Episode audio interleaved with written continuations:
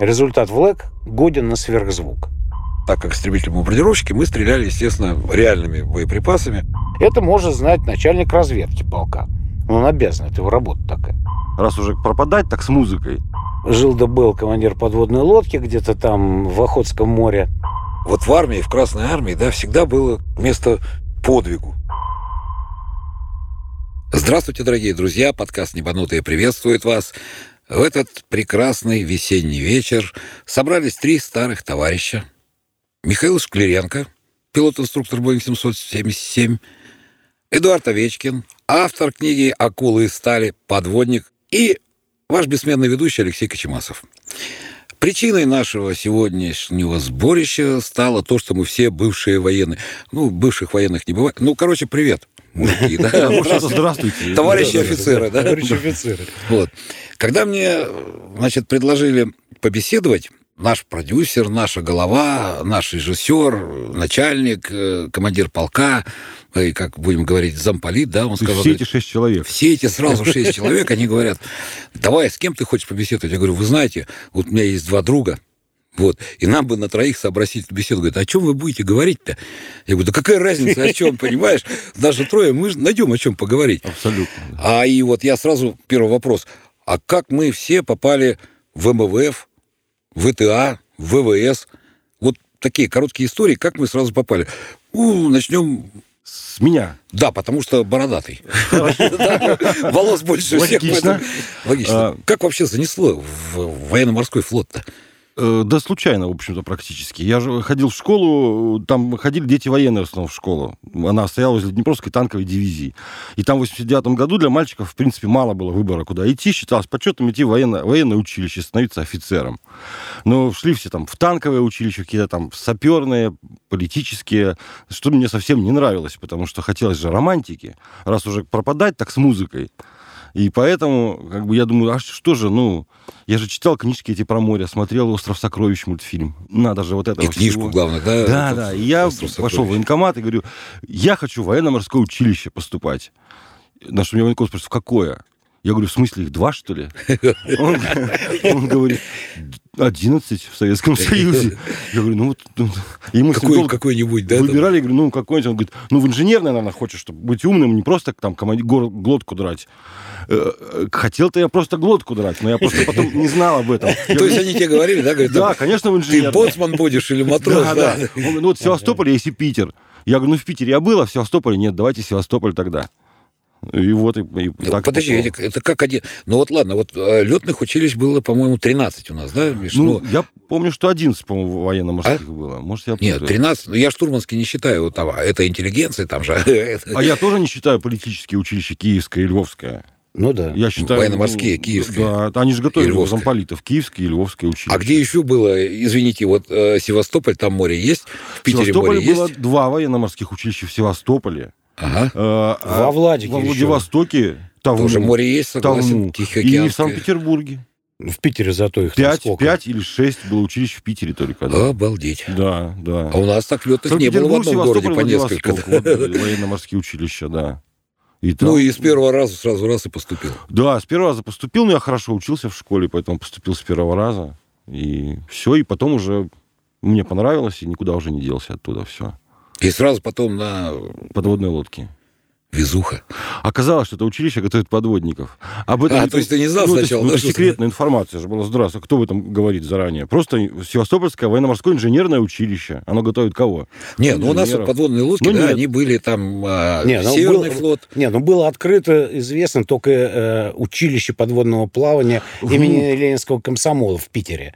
Вот Да, там да. было четко. А то, что Фрунзе тоже 90% Не, на ну, Северный флот да, на да, лодке. Да, Поповка, который Попов. готовит связистов. Оно И, никуда- короче, куда все угодно идут. Куда ни плюнь, В, в основном... Дзержинского училища, Да. тоже там инженеры куда они идут, они куда угодно идут. Но это готовилось, типа, заточено было именно по, ну, только на подводные лодки готовят. То есть, ну, Но об этом э, Эдуард Овечкин узнал уже... когда поступил в УИ, в училище. А, в училище уже Ну, узнал, конечно. что будет подводная лодка. Да. Ну и... В 18 лет какая разница? Да, в принципе. Подводная, надводная. Бесконечна. Ну да, лишь бы плавала, да, хочешь. лишь бы Да, ходила. Да, да. Извините, да, лишь Не, бы ходила. плавают нормально. Кстати, подводники ходят или плавают? И, и как угодно. И плавают, и ходят. То есть, на это да. внимания не обращают вообще никакого. То есть у людей с психикой нормально там, Все да? в порядке, абсолютно. Как это, крайний, последний, да? все время у нас там называют. Да вы что, летчики все время крайние. Я говорю, что это все? Я не всегда говорю крайний. Я говорю, вот последний вылет сегодня сделал, пошел спать. Что это Ну я да. крайний? А то еще куда-нибудь запрягут. Запрягут, да, да, да, да, да. И, и вот сразу на акулу. Да, Проект. Да, да. Да, сразу на акулу. Я был на, практике после второго курса на этом проекте, он мне понравился, и так как у меня диплом был с высоким средним баллом, мне дали право выбирать, куда я хочу поступать, уйти служить. Я выбрал вот 18-ю дивизию, меня послали туда. Это сразу. северный. Северный флот, да, да, да. Тогда были у нас э, Тихоокеанский, Северный, да? А Черноморский были, да? Там еще тоже был, это Советский Союз еще был, 93-й Тогда год. еще Он всё уже- хорошо было. Ну, нет, 93-й уже нет, не было. В 89-м еще был, когда я поступал, Черноморский флот, а в 93-м уже не было. В 94-м уже все. А сейчас же у нас тоже есть, да? Сейчас уже есть. Ну, они перебрались. интересно, у нас вот а, Каспийская флотилия, там есть подводные лодки? Не, Нет? Каспийской флотилии нет. Мелководно Там, слишком, по-моему, катера только... Какие там подводные лодки? Нет, я так Зачем? Ну, я не знаю, там браконьеров гонять А, за ну, сетрами, чтобы незаметно подходить. да. Кстати, вот интересно, а, а такое было, вот ну, на подводной лодке там в походе идешь, там раз какой-нибудь сенер, а там браконьеры, японские китобои там какие-нибудь. Не, ну у нас японских не было, мы же на севере были. Ну, рыбаков ловили периодически там. Они же на радарах не видят, кто под водой. Они же думают, что это косяк. А, они подводные лодки сети- начинают ловить своими тралами. Ну, часто такие истории были. Про одного из э, камчатских командиров даже пословица ходила, вышел в море бурлаков бить э, камчатских рыбаков. Потому что он три, два или три раза попадал в сети. Ну, то есть, как бы такая... Везло ему, Он пруха была. ну, склоняется, они за ним и тралом его ловят. Но он же Да. попадал наверняка в сети. А Ну, потом всплывает, да, здрасте. Да здравствуйте. говорит. Добрый да, вечер, да. да. Слушай, а это вот давным-давно где-то слышал эту байку? Ну, сам понимаешь, да, байка. Ну да. Насколько это... Правда. Ну да. Было ли это на самом деле все-таки? Это, то есть, э, это байка или это анекдот, когда жил да был командир подводной лодки где-то там в Охотском море, они обычно э, выступали, Ага. вот, он брал с собой всегда ружьишко. Охотником он был, заядлым. И вот он как-то где-то всплывает в тихом месте, утес, на утесе стоит олень. Ну, я понял. так Да, да, да. есть, да, И да. вот он, сначала он это дело в перископчик посмотрел, тихо, никого, можно всплыть. Всплыли, да, олень стоит.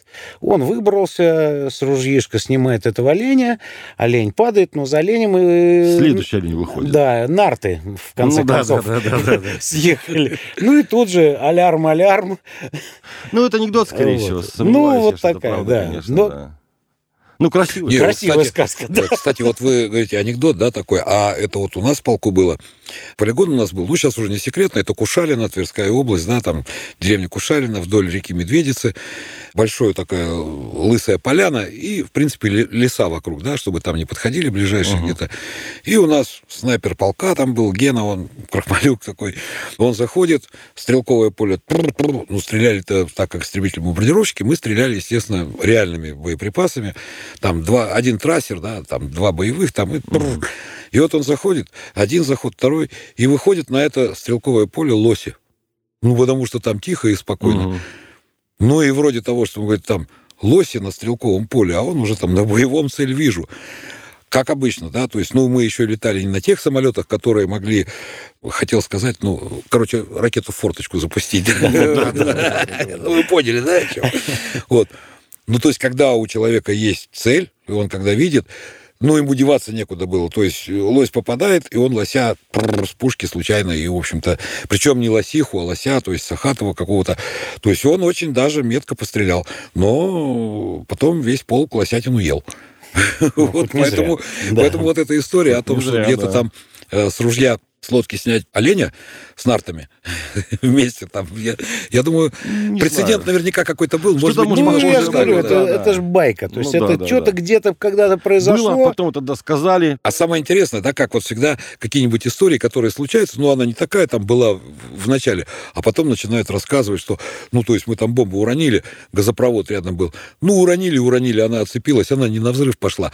А байка-то, А потом же скажут, да. А Да. скажут, как это Что у называется. нас было четверо. Что нас было четверо, да, как в Достоянах, да. Они скажут, там уже что, овчарню разбомбили какую-то, там коров побили, и колхоз предъявил полку, и полк потом отрабатывал, да, а на самом-то деле всего лишь потеряли, газопровод там Ничего рядом не было, упал, и да. ничего там такого особенного не было. Вот как Миша рассказывал, да, как эта история, когда... Про курсанта, Да, да, да. как да, он да. от этих уходил. Ты только поправь вот эти детали, потому что Я я, додумаю. не помню, где это было. Нет, ты нормально все это Я додумаю сейчас, да. А мы же не послушали, как Миша военно- военным А, кстати, стал. как ты-то... Ну, Не, ну то, что летчиком это тут вообще вопросов не было. Почему? И то, что воен- отец летчик, А, и дед Ну, династия э, тогда, тоже да. начинал как летчик, но потом ушел, когда начали организовывать э, десантуру, он Ага. туда ушел. И он всю войну в разведке. э, вот, то есть так, провел. да. ну да, да, Дошел да. когда с парашютом, когда пешочком. Ага.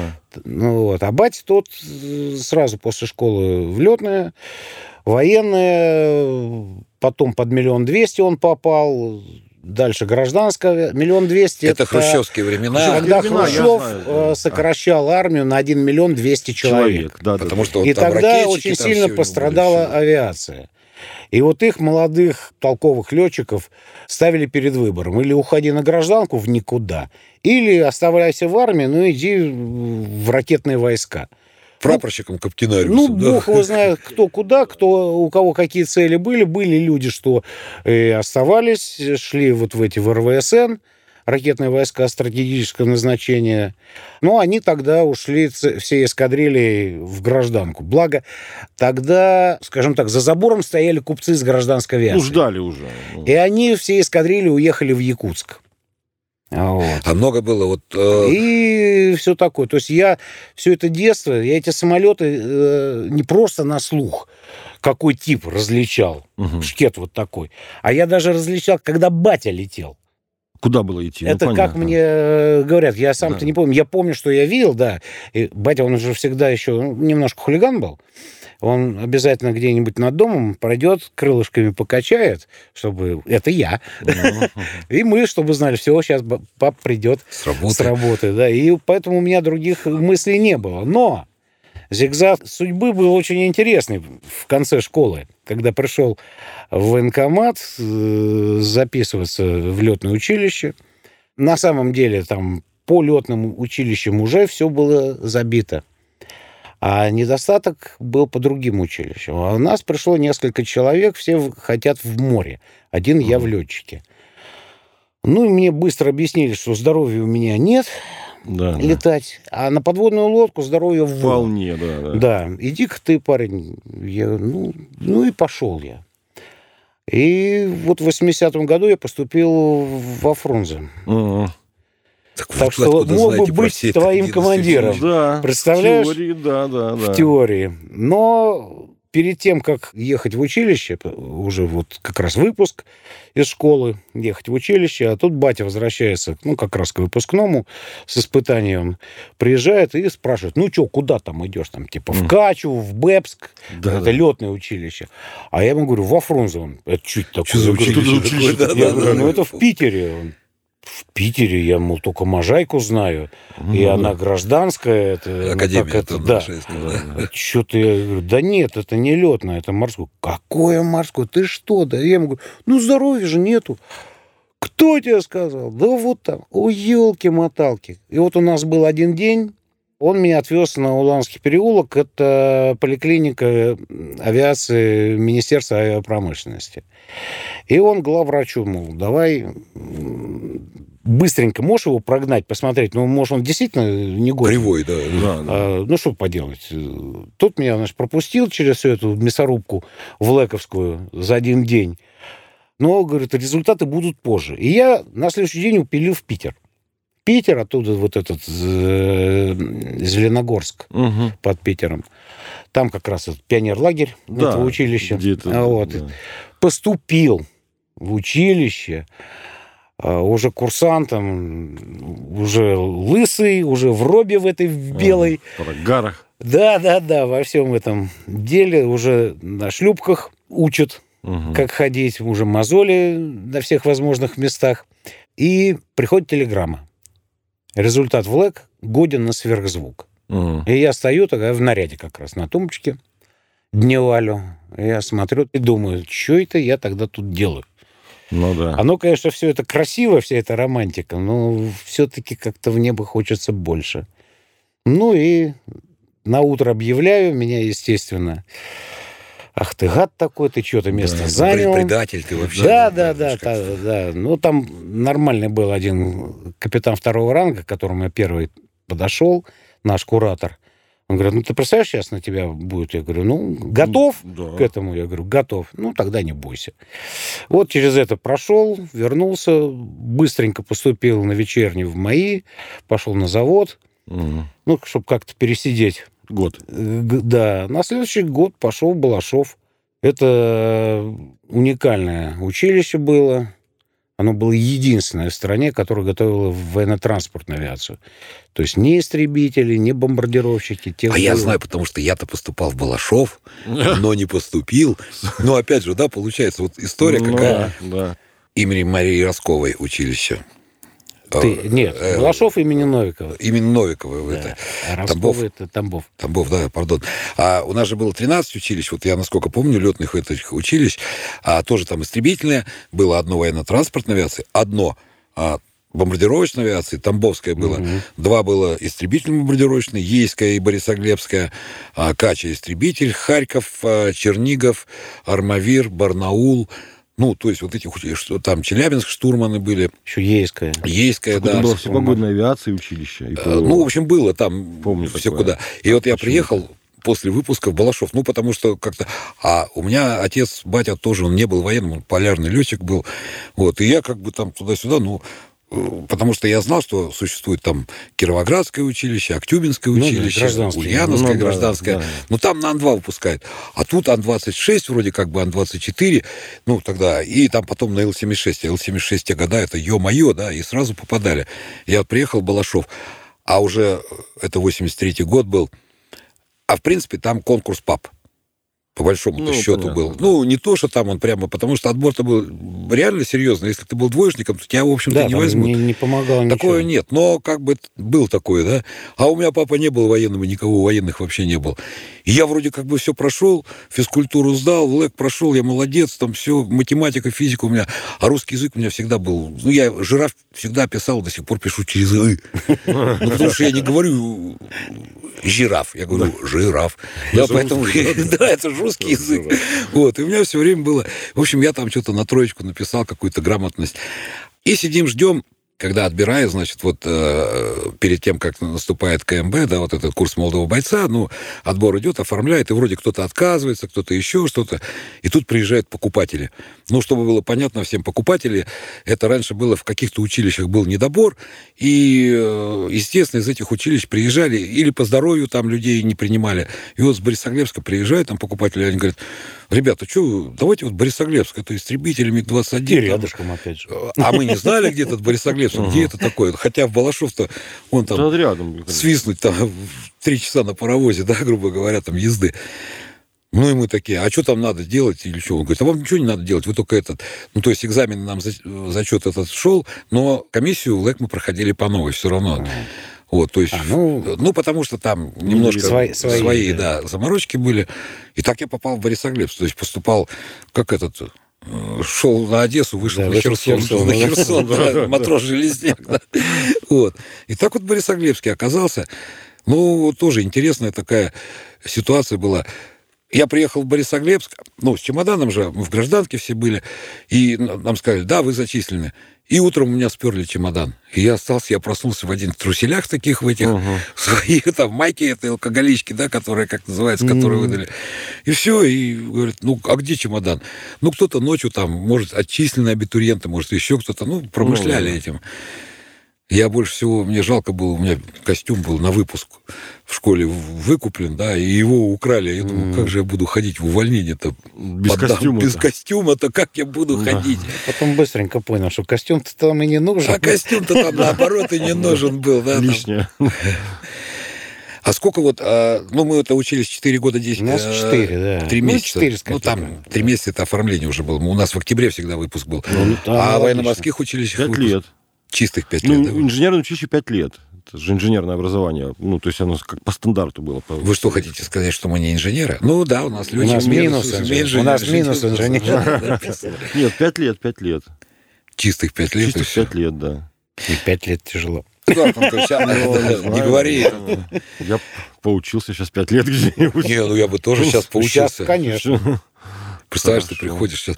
Кстати, сейчас вот в гражданских летных училищах я знаю, что а, в прошлом году, вот в 2020 году, когда поступали, в Бугурусланское летное училище поступил человек в 53 года. Ух ты. Ничего себе. Я вот сейчас думаю, я реально знаю, я знаком с людьми, которые поступали глубоко за 30, Ну к 40 да. годам, и они летают до сих пор, да, вот люди, и различных абсолютно профессий. То есть он полжизни был музыкантом человек, да, Мгм. он поступил в летное училище, окончил его, ну, я его водил, потому что... да. И он летает до сих пор, то есть нормально. Начать в 44 года, в общем-то, свою карьеру пилота, это Нормально. заслуживает, да, уважения большого, Ну, потому что стремление Не, больше ну, всего. молодец, да. есть- И а тех людей, которые поступают, допустим, там 31, 32, 33, 35, их очень, Очень много, много. реально. Мгм. Очень много. Но они среднее училище вот это летное оканчивают, да, но люди состоявшиеся. Ну У них есть высшее образование, они там закончили Бауманку, закончили... Мои... Вот, кстати, был в Где-то гостях... поработать уже успели, Да, там, Саша да. Головкин, он парашютист-профессионал был, то есть он там Мгм. инструктор, там что-то в Австралии, в Америке кого-то учил, там прыгал. Ну, в общем, такой человек состоявшийся. Он Бауманку закончил, причем не то, что он там поступил и где-то выскочил Мгм. с нее, а Мгм. он все отучился, то есть инженер. Ну, нафига ему надо было высшее училище, когда у него уже верхнее образование, там всем Ну, хватит, да? Они поступают вот два года 10 месяцев вот в этом летном училище. Ну, в 34 он поступил, через два года, в 36 он пришел. В принципе, для гражданской авиации это очень хороший возраст. Потому что голова уже трезвая, Ну то есть да. человек знает, что он хочет, он ставит цель, видит цель, он ее достигает. И у него нет размена на скорее бы выходные и съездить там И домой ресторан. поехать, Да, да. да, ну, да. то есть, потому что когда мы-то выпустились молодыми лейтенантами, Ну да. что вы помните больше всего, да? Ну да. Не, я помню, конечно, там самолет. Это как э, кресты, кресты, да? А на самом-то деле ресторан «Лазурный» в Твери я очень хорошо запомнил. Не потому, что ты там выпивал, а потому что там, ну, раньше дискотек-то особых и не было, да? Развлечений-то Ну, было знакомиться-то надо было. Да, да, да. А где вы в Североморске знакомились? Не, я не в Североморске был, я был в, в Западной Лице. Это Еще лучше. Это 10 вообще... тысяч населения, среди двух сопок стоит поселок, несколько домишек, и все. Где мы знакомимся? Нигде. Вот там конкурс-то лейтенантский был, да? Да, да, да, да, да. Там был один ресторан «Северное сияние». Ну, там все рестораны «Северное сияние» называются. Больше кругом, это очевидно, да.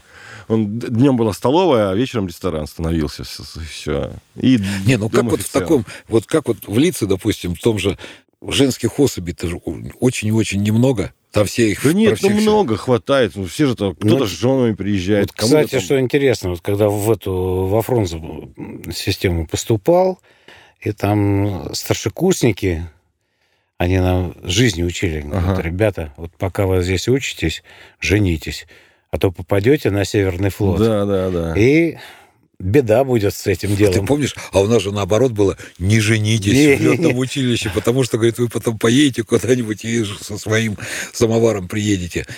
Не, а потом были истории, когда люди улетали в отпуск там, на 4 дня и при- улетали с женой уже. То есть за это время успели с кем-то познакомиться, жениться и привезти ее туда. Причем у меня вон однокашник, потому- они э, в командировке были, он еще на 12-м летал, кстати. По всей стране там месяц болтаешься в интересах Мгм. Красной Армии народного хозяйства. И где-то в Фергане, что ли, они там сидели, сидели, забрал. женили его. Ну, заодно покушали. Да, да, заодно поели, Заодно заодно поели. да, да. Да, жизнь, она так, такая. Я все время думаю, не, а хотя что тут думать, тут действительно, это, ну, мне так повезло, будем говорить, я служил в европейской части Советского Союза, Ну да, да, то есть повезло, здесь конечно. города рядом были и все. Какие-то. А гарнизоны, типа, вот, ну, полетал-то, дай бог, тоже, хотя не так, как Миша, потому что у меня истребительная была, но тоже там всякие учения и все остальное прочее. Я когда посмотрел, как в Забайкальском военном округе... Например, да. Ой-ой-ой, да. И вот я думаю, там, Или в западная... каком-нибудь термезе, там, Ну, Я, кушки, кстати, кушки вот какой-нибудь. первый раз оценил, что ВТА это круто. Как раз первая командировка э, тоже через всю страну, из Мелитополя, через Тверь, Иваново, дальше э, Укурей и Занесло, короче. Забайкалье, Приморье и прочее, В общем, прочее. где Макар вот не пас, ну, туда. туда, до Кневичей, до Воздвиженки, и потом потихоньку назад. В общем, месяц болтались мы так. И где-то там вот за Кривым озером Это Байкал. Ага. Кривое, Ну, озеро. кривое. Кривое озеро, ведь, правильно? Ну да. Вот. И вот там мы где-то приземляемся. Май месяц, ну, холодно, ветер. Солдатики бедные в шинелюшках. А мы э, перед этим в Заветинске были, там нарезали веников. Развесили ну, в грузовой кабине. Естественно, там температурку погромче Ну, чтобы сделали, чтобы су- су- сушить. И там, представляешь, там свет горит, там тепло, И там вот аромат. этот аромат. Эти солдатики там какую-то радиостанцию туда-сюда они ее катали, то ли загружали, то ли выгружали. А они так смотрят, ой, а что это вы? Ну, мы, естественно, лапшу на уши. Ну, давай, понятно. ну, мы же летаем подолгу. Вот, пока летим, паримся Баньку здесь, да, да, баньку устраиваем тебе. Вот же везет людям. Ну да. И вот это-то ладно, а там я просто смотрю, стоит старлей или капитан-истребитель, какой-то истребительный аэродром был. У него в глазах даже не зависть и не печаль, а, знаешь, такая вот безысходность. Безнадежно. Мольба. Не, не мольба, вот именно, что он, он смотрит, он, понимаешь, они вот, э, думаю, елки мотал действительно, потом спрашивали, а какие у вас тут развлечения? Никаких. Никаких, да. а что да. там эти, э, три доса, Ну да, четыре, да, да. четыре барака, Ну, как вот, весь допустим, аэродром, все. Э, Станция Оловянная, степь, аэродром. степь. Он степь, он Степь, так и называется, степь. То есть там холмы, да, и он просто стоит 350 километров там до Читы, до Домны, да, Ну. туда Монголия, а туда и вообще туда, до Комсомольска на Амуре больше и ничего нет. Ну, это Берафель Ну, там, да, и там ну, да, начинается да, аэродром. Там реально нечего делать. То есть, а чем вы, говорит, тут занимаетесь? Он говорит, ну, как, чем? Службу несем, Службу да, несем. службу несем. Когда настало время, полк, когда расформировали, и сказали, ну, дослуживать поедешь, а куда? Он говорит, ну, вот Забайкальский военный округ. А там же еще доплачивали за удаленность, вот это, да, там дальневосточные эти все. Я говорю, не, я не поеду туда. У меня здесь там собака, гараж, машина, теща, а я куда-то поеду там за Кривое озеро. Не, нагонялся, насмотрелся. А были вот в военно-морском флоте такие места, куда не хотели люди ехать? Э, Да. как бы вот такие вот, как у ну, нас. они все такие. Подводные базы все такие, в общем-то. Ну, как это? Ну, все, они все. Ведяева, Гаджиева, Гремиха, Западная Лица, там, Шкотова, э, 17. на Дальнем- Они все такие, это все маленькие городишки. Ну, Они отрезаны они все в погранзонах, в них нельзя заехать, никому выехать, и они охраняются по кольцу пограничниками. Не, ну на выходные же вы могли там, там ну, я, допустим, Ну, с того да. же, с гарнизона Ведяева, да, В съездить. Мурманск можно было съездить, ну, там два автобуса в сутки ходили, утром и вечером. То есть надо было еще попасть в этот автобус. Увольнитель там какой-нибудь, да? Ну, офицерам это не очень э, актуально увольнительное было. Матросы это вообще оттуда никуда, вообще не, в принципе никуда не девались оттуда. Они там, как они как в тюрьме там сидели 2-3 года и, и все, потом их- Прям на лодке. А, как- а куда им было? По А то есть- сопкам идти гулять? А для им матросов нет казармы, да? То есть для них не было вот на берегу? Или было что-то такое? Нет, ну ничего не было. Ну, казарма стояла на берегу. А там в казарме что делать? В окно смотреть? В окно смотреть? Ну да. Тоже такие развлечения, поэтому... Не, ну это срочная служба, да, понятно, Да, да, а нас там, ну, не было развлечений. И базы все такие. Поэтому мы Обалдеть. сдружились, собирались вместе, там, придумали какие-то мероприятия, шашлыки там, все. вот А это рыбалка, охота и все. Рыбалка, охота, там, да. Общались только, и все, в общем. Зато у них командировки сразу же это выход в большой мир. А самые маленькие походы, сколько они? Э, Недели две-три, да? Ну, недели две там, да, там можно. самые может маленькие, а быть, самые такое, да. длинные? Три месяца максимум. Непрерывно, если то три месяца максимум может Ну, быть. дежурство, да, там какое-то? Ну, это автономное плавание, да, да. Дежурство можно и у пирса нести, это не связанное мероприятие. А вот три месяца ты, допустим, там сходил в какой-то поход, да, там, к берегам, там, северным берегам Антарктиды, Ну, да, будем да. говорить, и вернулся. А потом следующий поход через сколько? Отдых между полетами. После одной автономки вышли в море через неделю. Нам нужно было подтвердить линейность. То есть у экипажа есть такой параметр, как линейность. Это то, что он сможет самостоятельно в море выходить, имеет право. И она там каждый год должна подтверждаться. У нас автономка была с 95 на 96 год. И получилось, что мы отплавали в 95 году там что-то 260 суток. Ну, то есть там почти не вылазили. А что в 96-м могли плавать, нам надо было еще на неделю в море выйти. То есть нам... Это как у нас подтверждение минимума, да? Ну, ты типа подтвердил того, там да. 30 И мы пришли декабря, 1 Из января он автономки, да, и через неделю мы ушли в море на неделю, чтобы подтвердить линейность, что мы умеем, можем самостоятельно в море находиться. И Так опять что- на 260. Нет, на, на неделю буквально вышли и вернулись обратно просто. Сдали нам какую-то Но задачу. потом, ну, потом хоть дали отдохнуть. Ну, дали потом в январе отпуск, как положено. Да. Ну, а вообще есть, да, какие-то вот такие определенные э, перерывы между автономными Ну, есть, конечно, обязательно. Потому что лодка приходит, ведь экипаж приписан, я понимаю, к одной лодке, да? В общем-то, да, по большому счету, да. Но могут меняться люди. Между кораблями одного проекта вообще без проблем меняются люди. У меня есть знакомый сейчас, ну, он моторист, и они, в принципе, фрактуются, да, вот, ну, по, по миру он предлагает себя, его нанимают там сомалийцы какие-нибудь, ну, я образно говорю, там, кенийцы по каким-то флагам ходят, португальским флагом, филиппинским флагом, и он просто нанимается на корабль как специалист, да, он моторист. Я его спрашиваю, говорю, Илья, а ты как вот нанимаешься? Ну, дизеля-то везде разные. Он говорит, ничего подобного, дизель, дизель, да. они одинаковые там все. Он говорит, ну, у вас моторы, говорит, на самолетах. Я говорю, ну, они разные. Он говорит, а ты... Ну, Видел мотор-то хоть раз? Ты, говорит, да, ты в моторе-то ковырялся. Ты, да, говорит, да, там, да. Как это? Труднее всего при минус 40 ковыряться в моторе. Конечно, я не видел, как он там... Я знаю, что там либо Rolls-Royce стоит, либо там General Electric какой-то что-то там внутри. Он говорит, ну так же и мне. Я говорю, ну ты же должен там. Он говорит, ты что думаешь, я там гайки кручу? Я говорю, ну, наверное. Он говорит, нет, нет. То есть, если у них ремонт, да, они приходят куда-то, что-то случилось, они сообщают, куда-то доходят там на резерве или еще что-то. Ну, там не один, понятно, дизель стоит или там, ну, смотря что. Да приходит, и там уже специалисты начинают заниматься. Ну, то есть он обслуживает его просто во время Ну, он специалист. Он, да, да он моторист. Да. И он, конечно, он прекрасно разбирается, как управляться с этими моторами. Ну, вот я к тому, что замена, да, идет. В военной авиации экипажи тоже не приписаны к одному самолету. Ну, То да. есть какой самолет там в смене летает, допустим, тот ты сел и полетел. Ну, видишь, а у нас как раз было наоборот. А у нас на, на целый приписано, год, да? да, на год. И вот один сбитый экипаж, сколоченный в смысле. Ну да. вот, и... Сбитый это не в смысле. Не, не в этом. Не в этом смысле, не в этом смысле, да. И конкретный самолет. И вот ты на нем весь год там и служишь. Ну, это э, в идеале. Естественно, из этого были исключения, потому что э, бывало... Вот... Не, в боевом расписании он стоит, что да, да, ты да. командир экипажа, и в основном, твой борт нет, в основном, 23, там, а в основном было так. И все полеты, то есть вот то, что на базе, да. Но иногда бывало, что... Э, Сломался твой те... самолет, да. да нет, тебя вообще просто брали в другой экипаж. Ну, кто-то заболел, надо и, кого-то заменить. И ты с кем-то летел в командировку там на... Также на флоте, наверное. Да, тоже абсолютно точно так же, конечно. У ну, штурмана жена рожает, там, ну, грубо да, говоря. Да, да, соседнего борта взяли штурмана и пошел. И пошел там куда-то. Да. Также моториста и кого угодно.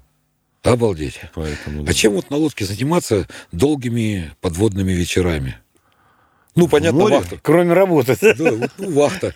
Ну, ты ну, стоишь и стоишь. Там, там. работа, сон. И, три часа сна четыре в сутки, вот все. Там некогда скучать же. Не разгонишься. Там ну, во-первых, они же постоянно в море учатся, моряки. Ну, постоянно, то есть, то есть там... Каждый день. Какие-то тренировки. Какие, да, да, какие тренировки, какие-то занятия постоянно проходят, какие-то планы выполняются, общекорабельные мероприятия там. Ну, и, кроме того, каждый стоит на вахте по 8 часов. Потом все-таки же это не пароход какой-то, это же боевой корабль. Не, ну, я да. понимаю прекрасно, но... Поэтому там, ну, нет свободного времени, как такового, нет такого понятия свободное время. То есть поход проходит быстро? Очень, ну, довольно быстро, да, да. Каждый день одно и то же, в принципе. Ну, не совсем, но да. Ну да. Полировать-то надо. Ну да. Не, ну это, конечно. До автоматизма доводить нужно же навыки. Ну, в принципе, как в авиации, да. Потому что когда настала суббота и делать нечего, нужно пощипать тропу, ну, траву на аэродроме. Вот, Парково-хозяйственный день. Потому что летчик, ну, это как у нас говорили, хотите убить военного летчика? Он говорит, не надо его не стрелять, не травить, ничего не делать. А как? Он говорит, зашейте ему карманы и отрежьте воротник. Он сам врет. Ну, обычно как? Да, да, да, да. ВХД в демисезонных куртках, да, руки в карманах, воротник, поднял, поднял и да. пошел. Да, зашейте карманы, отрежьте воротник, и все, и, и он все, умрет. Да. так же и у нас. Поэтому, не, ну у нас была отдушина, потому что а, в полку был охот-коллектив Uh-huh. И поэтому мы в пятницу, если там не было вечерней смены, там, ну, кто свободен был, охот коллектив уезжал, ну, летом на отработки, то есть, ну, чтобы лицензию там на отстрел какого-то uh-huh. там кабана, там, лося купить, да. Мы уезжали там за 200 километров от Твери, была деревня такая, Бухолова она называлась. Реально Бухолова называлась. То есть это не я придумал там каких-то. И Кузнетихов. Там было охотхозяйство большое, но это Валдайская уже возвышенность туда, вот леса эти большие. И мы приезжали в это лесничество, и егерь там типа Кузьмича из известного фильма, да, mm-hmm. он нам давал работу, там надо по кормушкам соль развести, там надо было что-то починить, э, еще что-то сделать было. Ну, в общем, такие отработки зимой охоты были. Но это был класс. Я люблю животных, я их не стрелял никогда. То есть мне жалко стрелять. Я там по шишкам, по бутылкам там, от души. Но я тогда на ПХД не ходил в субботу, понимаешь? Я садился в машину. И куда-то ехал, И куда-то на природу, ехал, да. на природу да, ехал. да, да. Конечно. Вот это классно было. А у нас А у вас не от- было? отпуск, отпуск, а так любая командировка это была отдушина, потому что хоть куда, хоть даже за то же Кривое озеро улететь Ну да. и где-то там болтаться по этим дырам, это было лучше, чем в части, это вот эти Стоять, наряды, построения, наряды какие-то, наряды какие-то да, там, да, вот да, это да. все муть выслушивать там. А вот Конспекты по политработе Да, да, вести, да, вот да, это да, Ой, да, не надо да. про политработу, потому что я вспомню их, этих по- политиков, как их называют. Да. Но, кстати, у нас был очень хороший замполит. Повезло Он справедливый был. Но он, как обычно, то есть он мастер своего дела был, да, как называется. То есть замполит пришел Вам на хорошо, товарищ полковник, а что такое? Ну, рот закрыли, и рабочее место убрано. Да-да-да-да. Мочиться Я вот что хотел да. спросить, такой момент интересный. Вот в авиации в каждой части, да, всегда был штурман, который был блудила. Ага. Ну, потому что штурмана, они, как правило... Они все такие, нет разве? а на лодках Один штурмана- только у вас был блудила? Не, Их много. Их много. А штурмана блудила тоже были на флоте? Конечно. Штурмана это же интеллигенция флотская. Ну да, оно Это же было, Да, это аристократия. В общем-то, ну, конечно. Белые перчатки. Белые, белые перчатки, белое кашне. Штурман это всегда щеголь. Да, это Щеголь, я вспоминаю вот эту историю. Кстати, эту историю уже откопали, ее переделали там, когда Ту-22 взлетел и пошел там на Тегеран.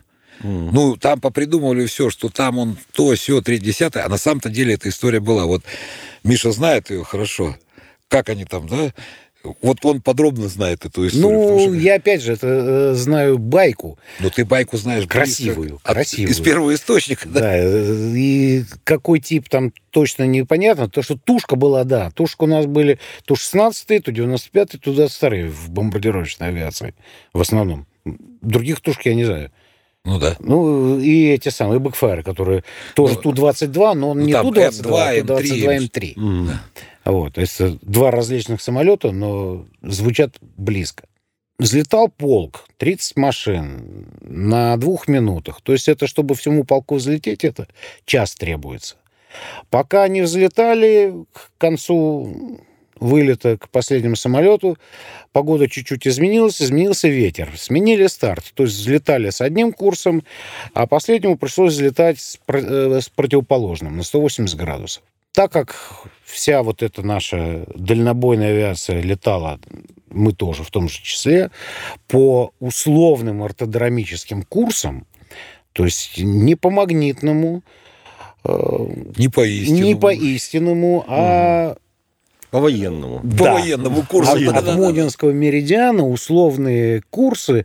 И это было удобно в прикладной, скажем так, навигации. Э, Ну, чтобы объяснить так сразу, чтобы... Потому что те, кто нас слушает, не ну, очень сильно давай не понимают. будем мы вдаваться в эти... Да, э, схождение Смысл меридиана какой, сюда, что э, Выйти на цель эти точно. курсы, Да. они были... Это Ну, не- не условные единицы. условные да. величины, да, условные да. величины. Там самое главное, что вот сейчас многие летчики знают, да, что такое FMS, Flight Management System. Это бортовой компьютер, навигационный и прочее, прочее. А тогда они, естественно, эти машинки были попроще, механические, как правило.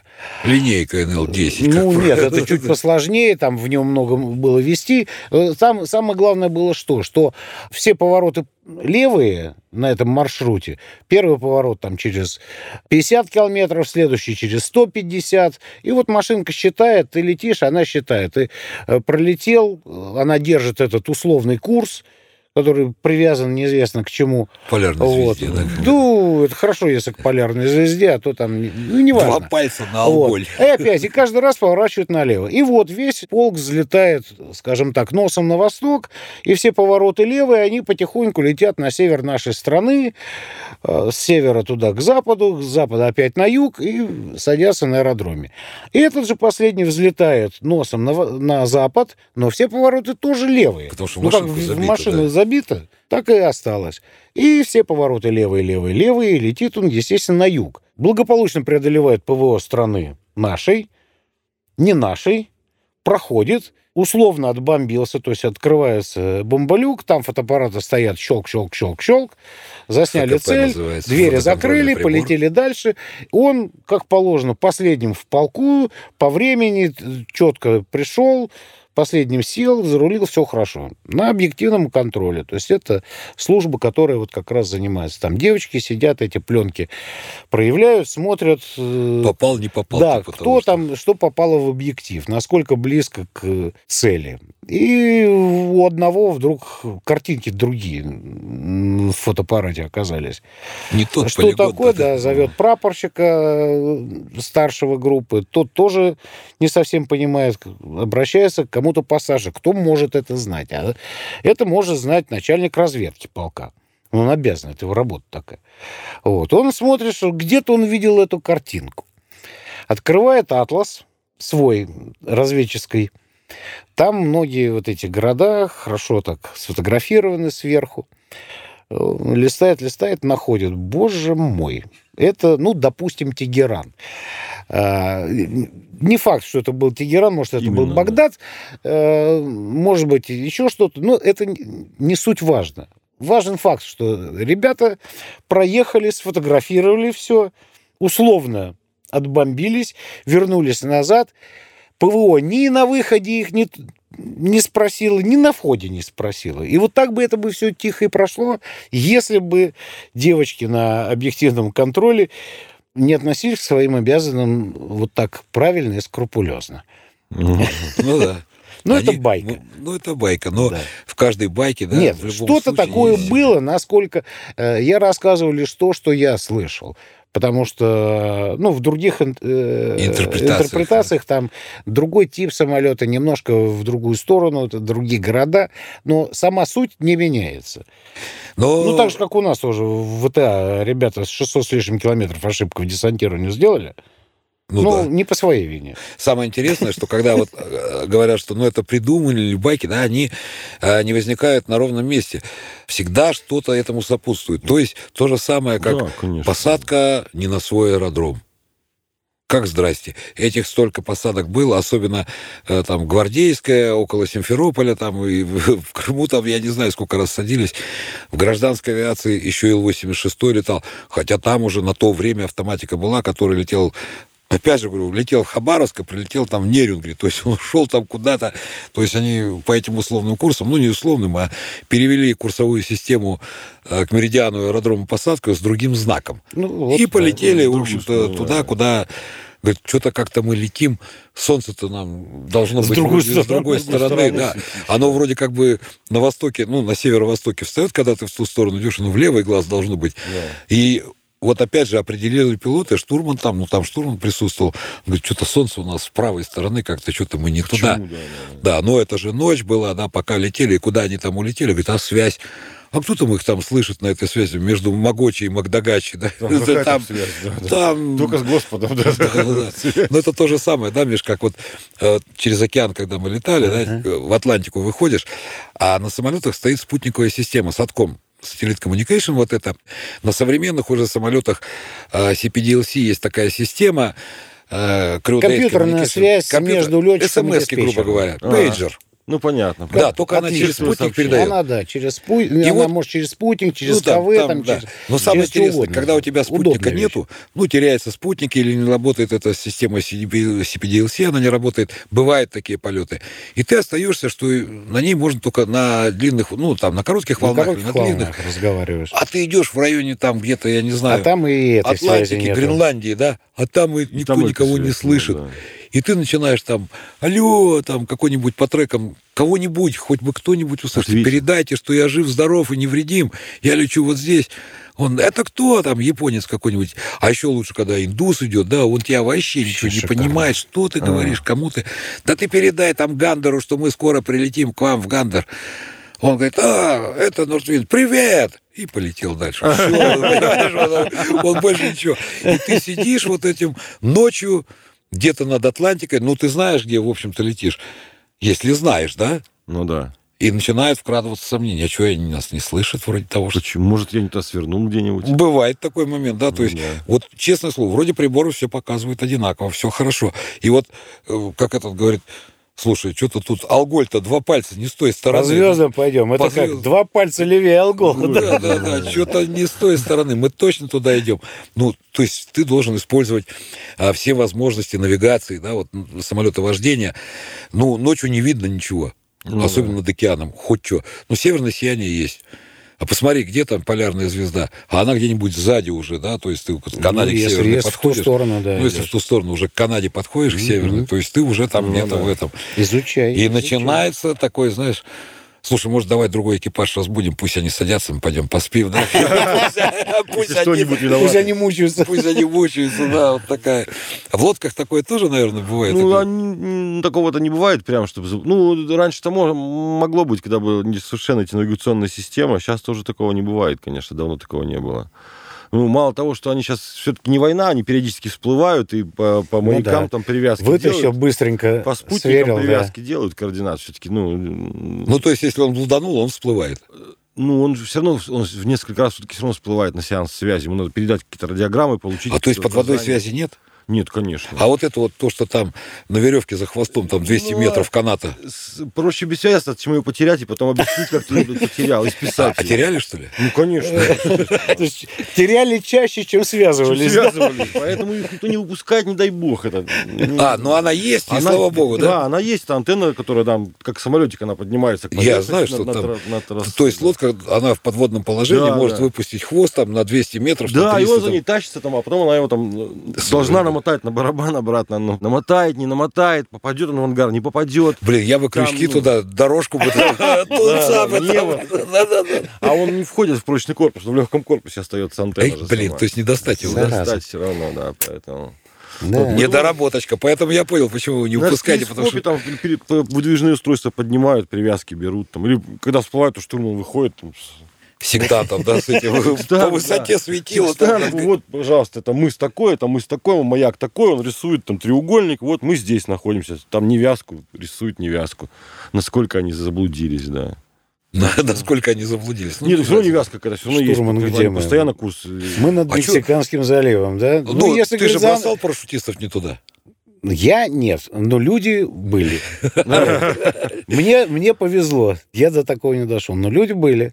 Ну, там э, вот эта вот байка про то, что 600 с лишним километров, было у нас это вот упражнение там на предельный радиус дальности, это там 7-9 часов полета. На этом маршруте две площадки. Одна площадка где-то на дальнем краю этого маршрута находится. Ну, допустим, от Мелитополя к Витебску. Вот летим Мгм. и назад. Вот одна площадка около Витебска, одна площадка около Мелитополя, на которую там снижаешься, заходишь, все дела, там двери открываются, двери закрываются, выброс десанта тактический, то есть никто не выходит, а просто это Ну, имитация, имитируется, чистая да. имитация, да. А бойцы-то сидят в самолете? А Вот. Ну, обычно нет. А Иногда с нами летал вот на эти дела КДО, комендатура десантного обеспечения. Это вот профессиональные парашютисты, вот эти вот. э, Им же тоже надо тренироваться. Не, ну они как этом Они знают, КДС что вот, службы, да, там, а, ну, вот из Мелитополя летим, им, значит, надо у Мелитополя будет высаживаться. Они знают, что первый у нас будет около Витебска заход, а второй заход будет уже около дома. И они на, на второй остановке выходят. Грубо говоря, да. Ну, они просто... Что им э, рассказывать? Они тоже не первый раз, им э, даже не предупреждают. То есть Мгм. лампочки загораются, красный, желтый, зеленый бип, все, они выскакивают, когда надо. А на первой остановке они не выходят.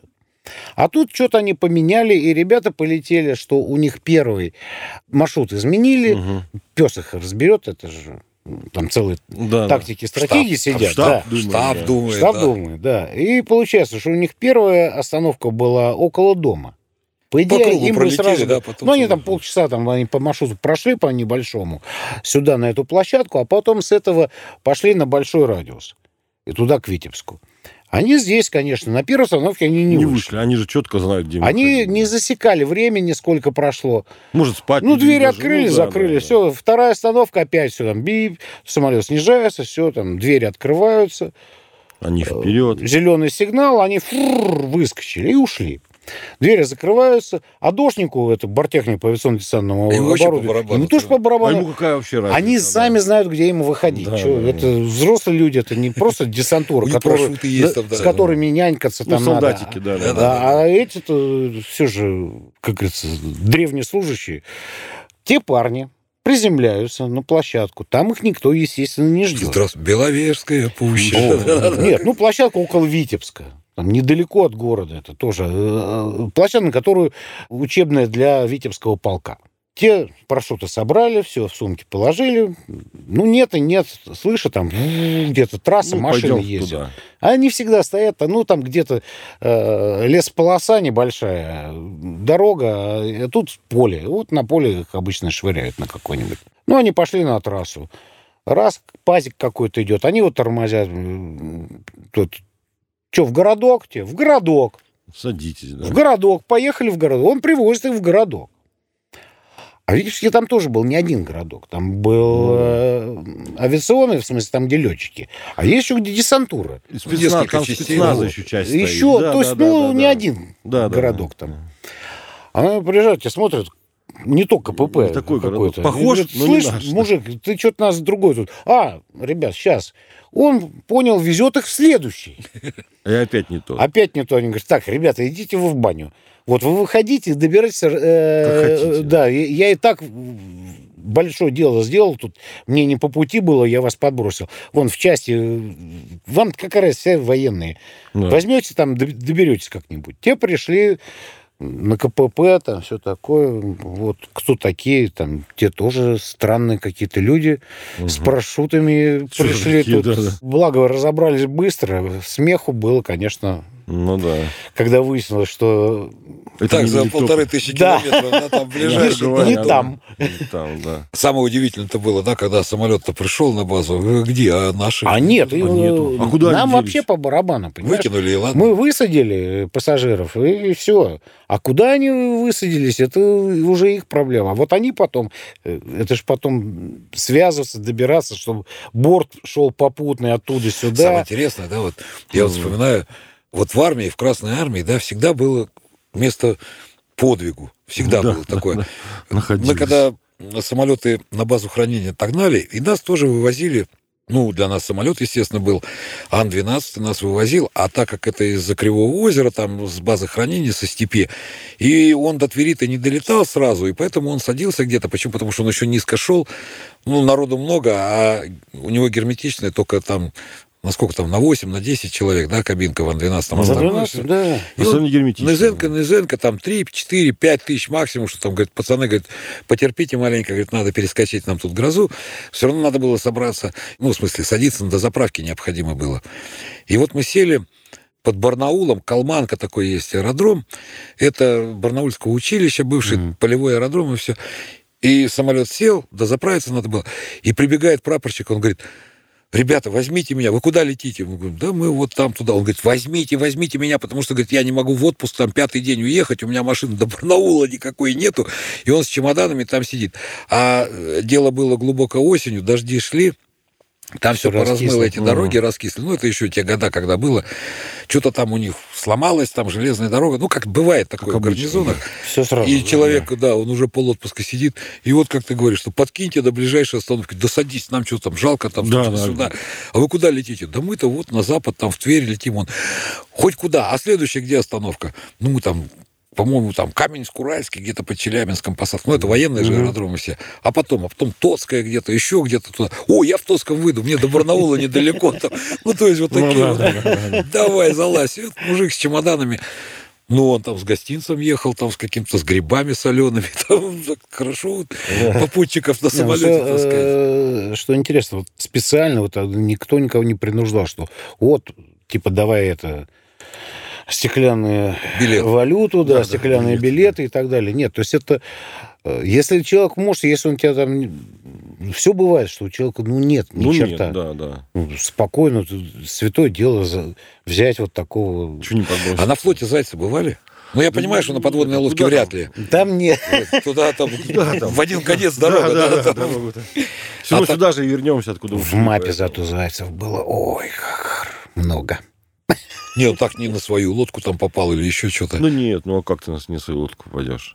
Там ну, мало довольно народу, экипаж-то небольшой. Все равно. Пришел в Да, гости, как-то небольшой. Сколько там? 150-200 человек? Ну, Отдохнул, от устал. 60 до 180 зависит от проекта лодки. ну, допустим, я говорю, Не, я пришел виду- к товарищу, да, вот, Устал, ну, ну все, Да. там приготовление к бою походу, оно там 2 часа или 3 идет, там играется А его не заметили, а он там все завалился. ходят, А он стучат, завалился считают. Ну, в теории это возможно, но у нас но од- не было. одного матроса не хотели брать в море, ну, что там со здоровьем, что его хотели высадить на, на, на берег, а он спрятался, ну, он хотел в море с нами, он спрятался. Мы его два с половиной часа искали по кораблю. пока А он нашли. хотел Не, ну в море. вы он видишь, хотел в море. Вы знали, что кого-то надо да, искать. да, но сказали, что, ну, нет, ну, где ваш матрос Кузнецов? Мы говорим, ну, не з- ну, ушел к вам, нет. Он, Как он- тот фильм, да, он на искали. Почему я водовоз? Помнишь фильм «Торпедоносцы», по-моему, да? Да, Или как? Да. Ну, какой-то фильм был «Возьмите меня», да, когда он был. Эдик, а ты книжку писать начал, вот свои рассказы вот эти, а акулы стали еще на флоте? Или Нет, уже Здесь уже лет пять назад, здесь уже давно, не, не на флоте нет. конечно. накатило, да? Да, на- накатило. А И- почитать можешь? Да, могу, конечно же. А у меня книжка есть. Хорошо, давай. А давай зачитай, пожалуйста, а мы сейчас с Мишаней послушаем. Какой Не, потому что люди Так. читают, да, вот я сам читаю, а от автора это вообще будет. Ну, раз мы про штурманов, тогда вот Андрюха и Секстант есть такой рассказ у меня. Yes, sir. Нормально. Он как раз и про трюмных, то есть про меня, как бы, и про, про штурманов, то есть про остальных. От скуки и беспросветной тоски от длительного пребывания в подводном положении, в которое решительным образом не помещались вся широта его души, штурман решил сделать приборку в штурманской рубке. Это совсем не означает, что штурман никогда до тех пор не убирался в своей рубке. Но одно дело – просто приборка, а другое дело – приборка. Понимаете меня? Да и вообще, подумать о таком свинстве, как неопрятная штурманская рубка в сторону штурмана, может только человек, далекий от морского дела вообще. Штурмана – это особый тип людей, и пишу я о них мало только по причине классовой зависти к их профессии. Ведь штурман – это именно та специальность, о которой мечтают, но еще не знают точно по неопытности, все мальчики, когда собираются на флот.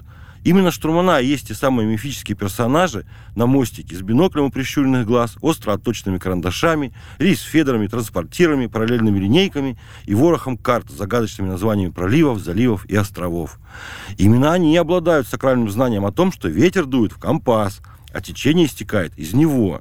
Именно они ходят в белых кашне круглый год и шьют шинели в интпошивах из сукна, купленного за неприличные деньги, чтобы их ненароком не спутали с механиками или минерами. Именно они знают семафорную азбуку, показательно бузят в ресторанах и домах отдыха, умеют определять размер груди женщины в бинокль и со спины, лишь по ее походке, срубать горлышки бутылок шампанского кортиками и писают в любой шторм, не сходя с мостика. Работа их чистая, но тяжелая. Все эти привязки, невязки, пеленги, курсы, сносы и лоции могут основательно свести с ума, если не подходить к делу с некоторой бесшабашностью. И, кстати, штурмана – это единственный из представителей семейства гоминид, которые не обижаются, когда на них орут «штурман», «место». Конечно же, у них в штурманских рубках порядок. Штурман место это дает команду командир. Конечно, ну, понятно, что-. Штурман ему сказал, где находится. Определи, где мы. Да, определить место. да, да. Где мы, штурм? Ну, команда так звучит. Штурман, место. Срач у вас тут какой-то, резюмировал командир трюмной группы номер два Андрей, зайдя в очередной раз в штурманскую рубку. Вот как есть срач. Мастер подводного положения, кто чем не занимался. А трюмный Андрей любил захаживать в штурманскую рубку, проверить курс, пеленги и работу гирокомпаса. «Почему посторонние в рубке?» — крикнул штурман Вова своему помощнику Славе, который стоял с ним у прокладчика локоть к локтю. «Это не посторонние», — буркнул Слава. «Это Андрей, и он ничей. Он тут все время ходит. И нечего на меня орать, раз сами его давеча чаем угощали». «Да», — согласился Андрей, — «приманят трюмного сахарком, а потом ну на него вопить, как заполошенные. А чем вы тут занимались в мое отсутствие?» И встал третьим локтем к штурманам. «Андрей, там на дверях висит список лиц, допущенных в штурманскую рубку. Ты есть в том списке?» «Есть», — ответил за Андрея Слава. «Он себя туда карандашом на той неделе дописал». «Это ужасно. И куда только смотрит особист». «А особист — дрыщ», — вступил Андрей. «Я у него в училище командиром отделения был. Пусть только вякнет».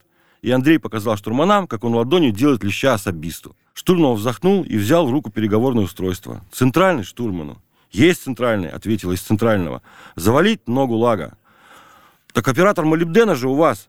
«А вот это уже не мои проблемы, где ходит ваш оператор вашего молибдена». «Козлы!» — вздохнул теперь уже Андрей и вышел в центральный. «Нога лага завалена!» — бодро доложили из центрального через пару секунд. «Отвалить ногу лага!» Есть, отвалена нога лага. Да он понял, говорит, что вы заняты, хватит уже через него ресурс вашей матчасти уменьшать. Это ранит его инженерную душу. А еще говорит, что у него в трюме чище, чем у вас в штурманской. И язык показывает. Штурман только отмахнулся, но слова по беспорядок штурманской все-таки запали ему в голову. И промариновав их там два дня для верности, а вдруг пройдет, штурман решил, а что, кому еще внеплановая большая приборка мешала? Да и скучновато в подводном положении, опять же. Собрав всю боевую часть на дневной вахте второй боевой смены, штурман быстро распределил обязанности и засучил рукава. Прибирались по классической схеме сверху вниз, разобрав даже систему кондиционирования и сняв плафоны со всех видов освещения. Выскребали, драили, чистили, выносили или просто сбрасывали гиропост. Терли, скребли, протирали и полировали часа три. Нашли много интересных и давно потерянных вещей. Например, ватник штурмана, который напрочь был утерян, но мирно и тихо лежал все это время в диване. А еще, это и послужило поводом для рассказа, нашли самый что ни на есть настоящий секстант в коробке. Вернее, случайно нашли коробку и подумали, о, а что это у нас тут? Может, что-то интересное? А может быть, даже ужасно загадочное? А уже вскрыв ее, в первый раз с момента приемки корабля в заводе, обнаружили в ней навехонький, блестящий и пахнущий южными широтами, абордажем и немножко цингой, китовым жиром и стеклянными бусами секстант. Надо же! И штурман уважительно подбросил в рукаве это эхо из прошлого. А я не знал, что он у нас есть. Конечно, есть. В актах приема передачи все время за него расписываемся. Ну, мало за что мы там расписываемся. Но вот так вот, в объективной реальности, и живой секстант. Надо же. О, секстан! Обрадовался, будто увидев своего старого знакомого, заглянувший в руку командир. Назвал его по-старорежимному, без твердости в конце. Будет чем орехи колоть. Фу, как у вас неуютно стало от чистоты. Противно прямо. И захлопнул дверь. Зато трюмному Андрюшке понравится. Как бы оправдывался в закрытую дверь штурман. Фу, как в операционной, резюмировал трюмный, заглянув в штурманскую на ночной смене с кружкой чая в руке. Вот куда мне теперь кружку свою ставить, прикажете? Вот здесь вот кружок был от ее донышка, а теперь что? Безобразие. Я его убью, заскрипел зубами штурман и схватил секстант, которым оказался очень удобно прижимать стопку карт. О, офигеть, какая штуковина! А что это такое? И плеснув чаем на секретную карту Гренландского моря, Андрей выхватил секстант у штурмана. Офигеть, какая штуковина! Говорила мне мама, иди, Андрюха, в штурманы, в штурманы. Вот от чего я ее не слушал? Вот дурак же была. Такие штуки у вас крутые. Ну скажите, дурак же? Штурмана с ним спорить не стали. Хотя бы от того, что секстант и правда был красив и очень щекотал воображение. Трюмный офицер вертел секстант восхищенными пальцами, гладил его, робко трогал детали, заглядывал в крошечное зеркальце и даже попытался дунуть в трубочку. А что это? А зачем это? А это ваше? А как им пользоваться? А вы им пользуетесь? А мне дадите? А раньше? Вы где его от меня прятали? А подарите? А что вы сопите? От чего же и штурман устал потер виски, не все обезьяны стали эволюционировать до человека, а споткнулись о ступень с названием трюмный. Вячеслав, покажите нашему меньшему брату, как пользоваться этим прибором. Он так от нас отстанет на день, а если повезет, то и на два, пока все углы в центральном посту промерит. Старшему я бы попросил, уточнил Андрей. Что старшему? Старшему брату. Если я обезьяна, то я вас старший брат, получается, а не младший. Логика, мать ее. Но откуда вам про логику знать, собственно? Вячеслав, приступайте к обучению. Слышали, что вам старший начальник приказал? Обучайте меня. Про два дня штурман загнул, конечно. Что там того центрального поста? Когда в нем были промерены все углы относительно всех возможных плоскостей, и промеры, как положено, со временем, были занесены в книгу учета нагрузки по воде и гидравлике, сексант перекочевал в восьмой отсек, и трюмные мичмана с матросами, компрессорщики, гидравлисты и водяные с упоением осваивали смежную для банальных людей специальность.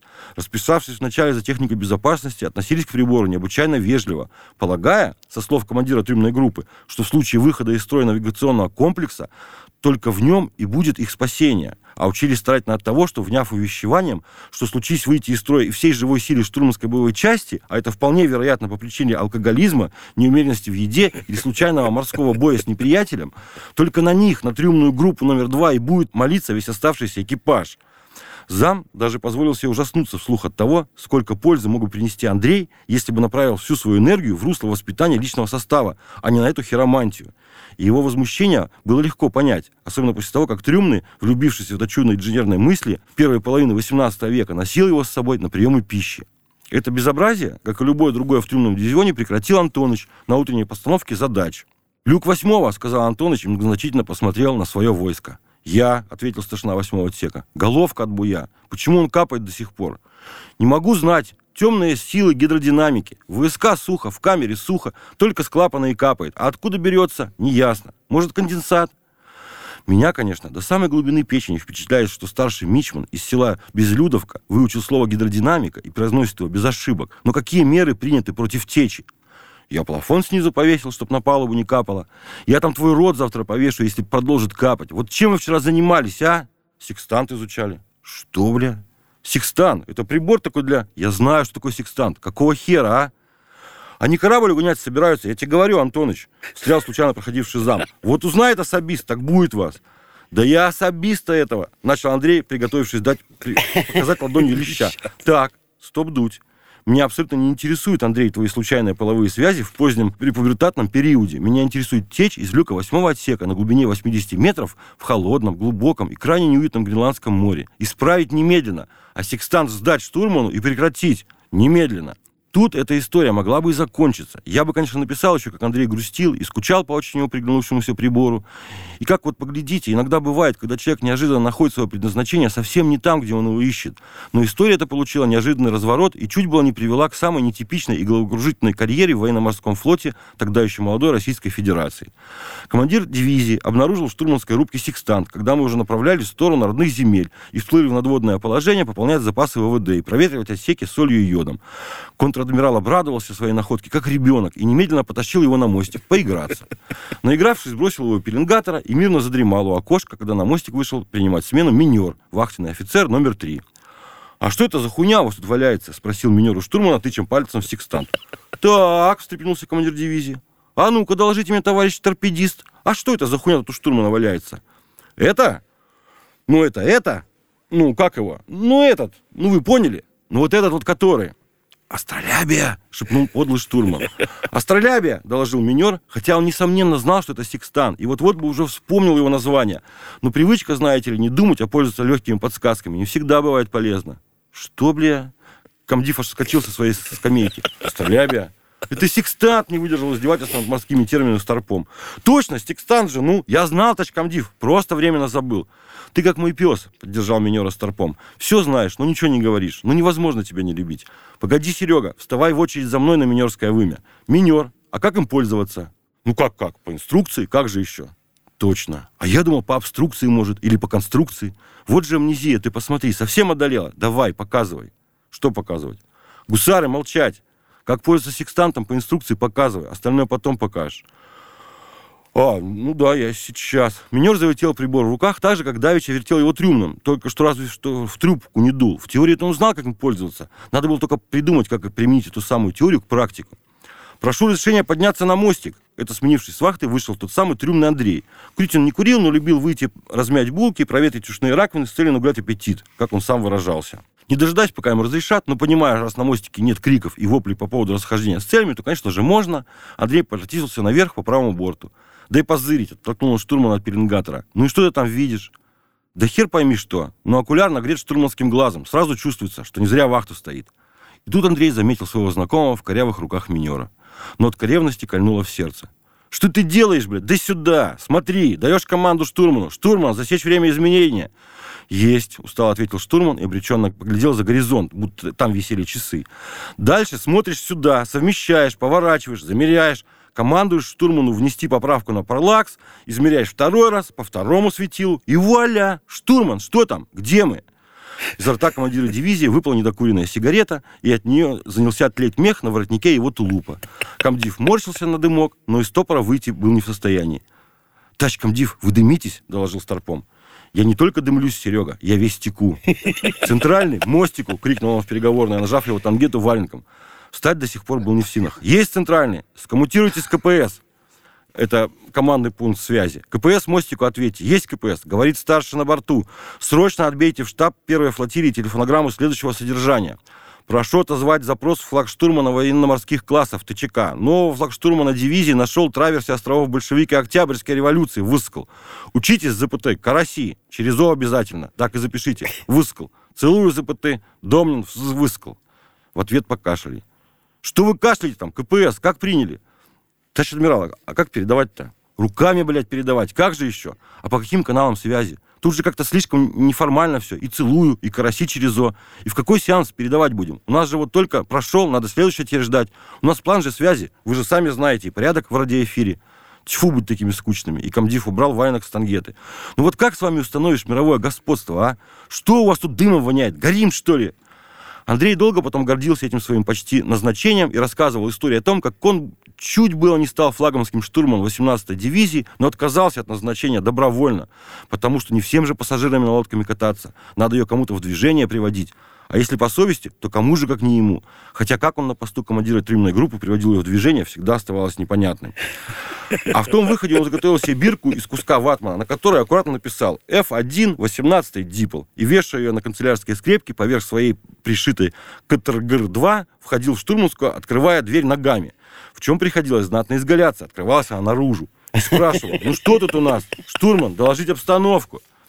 Штурмана терпели, да сами же и были виноваты в том, что научили его пользоваться секстаном. А чужие знания и умения на флоте принято уважать, даже если знания и умения эти могут пригодиться только для странных вывертов карьерного роста, а в практической плоскости бесполезнее, чем сигнал «стоп» на заячьей тропе. И хочу я вам вот что сказать. Любые знания и умения, которые попадаются на пути, вы должны немедленно осваивать со всеми доступными рвением и упорством. Пусть даже на первый взгляд умения эти покажутся вам никак не применимыми к текущей ситуации. Но вот откуда вам знать, в какой момент ваша, в общем, скучная и монотонная жизнь насытится событиями до такой степени, что в спасательном плоту именно на вас и секстант в ваших руках будут смотреть влажными глазами сильные мужчины, прекрасные женщины и милые дети. И спрашивать лелея надежды голосом. Ну так куда нам грести, капитан? Все, вот такой. Браво. Эдуард Анатольевич Овечкин, Да. Акулы из стали. Други мои, я предлагаю после 9 мая еще раз собраться. Да, я за. Вот, а вы? Давай. Даем. Да. Напоминаю, Эдуард Овечкин, Михаил Шклеренко и ваш Алексей Кочемасов. А мы удаляемся, чтобы обучиться пользоваться сектантом. До новых встреч. Пока. Все, до свидания. Счастливо.